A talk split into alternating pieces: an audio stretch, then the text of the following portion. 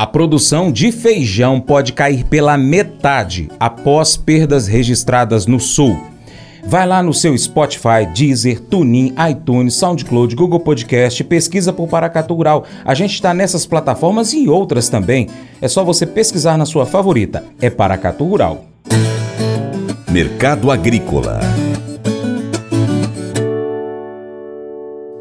A disponibilidade de feijão até a colheita da próxima safra é cada vez menor, o que tem contribuído para preços mais elevados ao produtor rural. E a tendência de alta deve seguir por mais algum tempo. É o que destaca o consultor Vlamir Brandalize ao apontar que a próxima safra do grão pode ter a sua produtividade comprometida por conta dos estragos promovidos pelas chuvas no sul do Brasil. A perspectiva é que a colheita inicialmente estimada em 1 milhão de toneladas possa cair para 500 mil toneladas. Sendo assim, os produtores que possuem feijão de qualidade estocados têm visado a valorização quanto às buscas por parte das indústrias.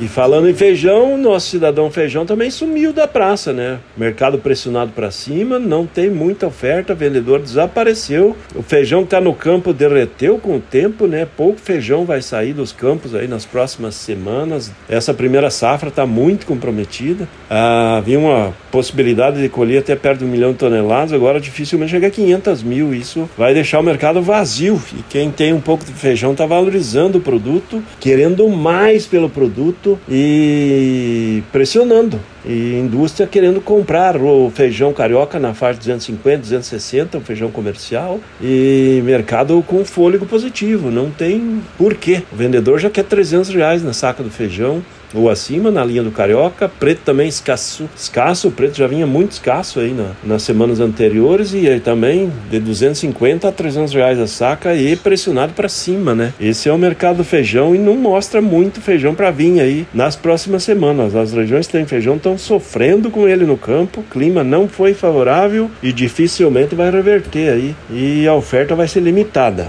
Esse é o quadro aí. Demanda de feijão vai seguir crescente e não tem muita oferta. E não tem de onde trazer feijão nesse momento. Algum produto vem da Argentina, mas com valor acima de 300 reais a saca.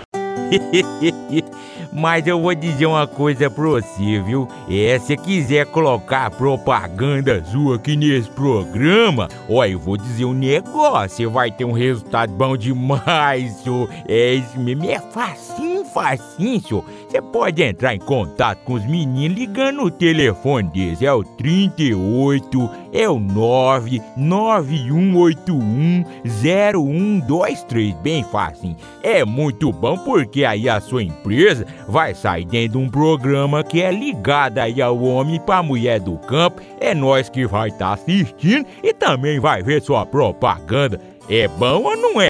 A sabedoria é uma qualidade preciosa e uma mulher sábia edifica sua casa. Isso destaca a influência positiva que a sabedoria e a diligência podem ter em um lar. Uma pessoa sábia toma decisões ponderadas, valoriza relacionamentos e constrói um ambiente de harmonia e amor. Além disso, aqueles que buscam o caminho correto mantêm a retidão em suas vidas. A retidão é um princípio moral fundamental que guia nossas ações e escolhas. Todos nós podemos ser fortalecidos através de nossa fé, pois quando confiamos em Deus, temos força para superar desafios e perseverar. A sabedoria, a retidão e a força interior estão entrelaçadas. Uma vida sábia é aquela que valoriza princípios morais, mantém a retidão e encontra força em Deus para superar obstáculos. Essas qualidades não apenas edificam nossos lares e relacionamentos, mas também nos capacitam a enfrentar as adversidades com confiança. Essa reflexão nos desafia a buscar a sabedoria, a manter a retidão e confiar em nossa força interior que é fortalecida pela fé. Ela nos lembra que, independentemente das circunstâncias, temos a capacidade de superar desafios e construir vidas que refletem valores morais e espirituais. É um lembrete de que somos mais fortes quando agimos com sabedoria, integridade e fé e que essas qualidades moldam não apenas as nossas vidas, mas também o mundo ao nosso redor.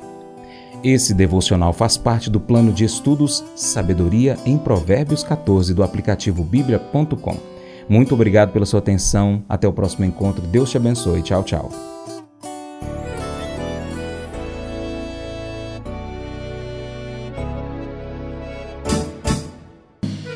Acordo de manhã para prosear no mundo do campo, as notícias escutar. Vem com a gente em toda a região com o seu programa Paracatu Rural. Tem notícias, informação e o mais importante, sua participação. Programa Paracatu Rural. Programa Paracatu Rural.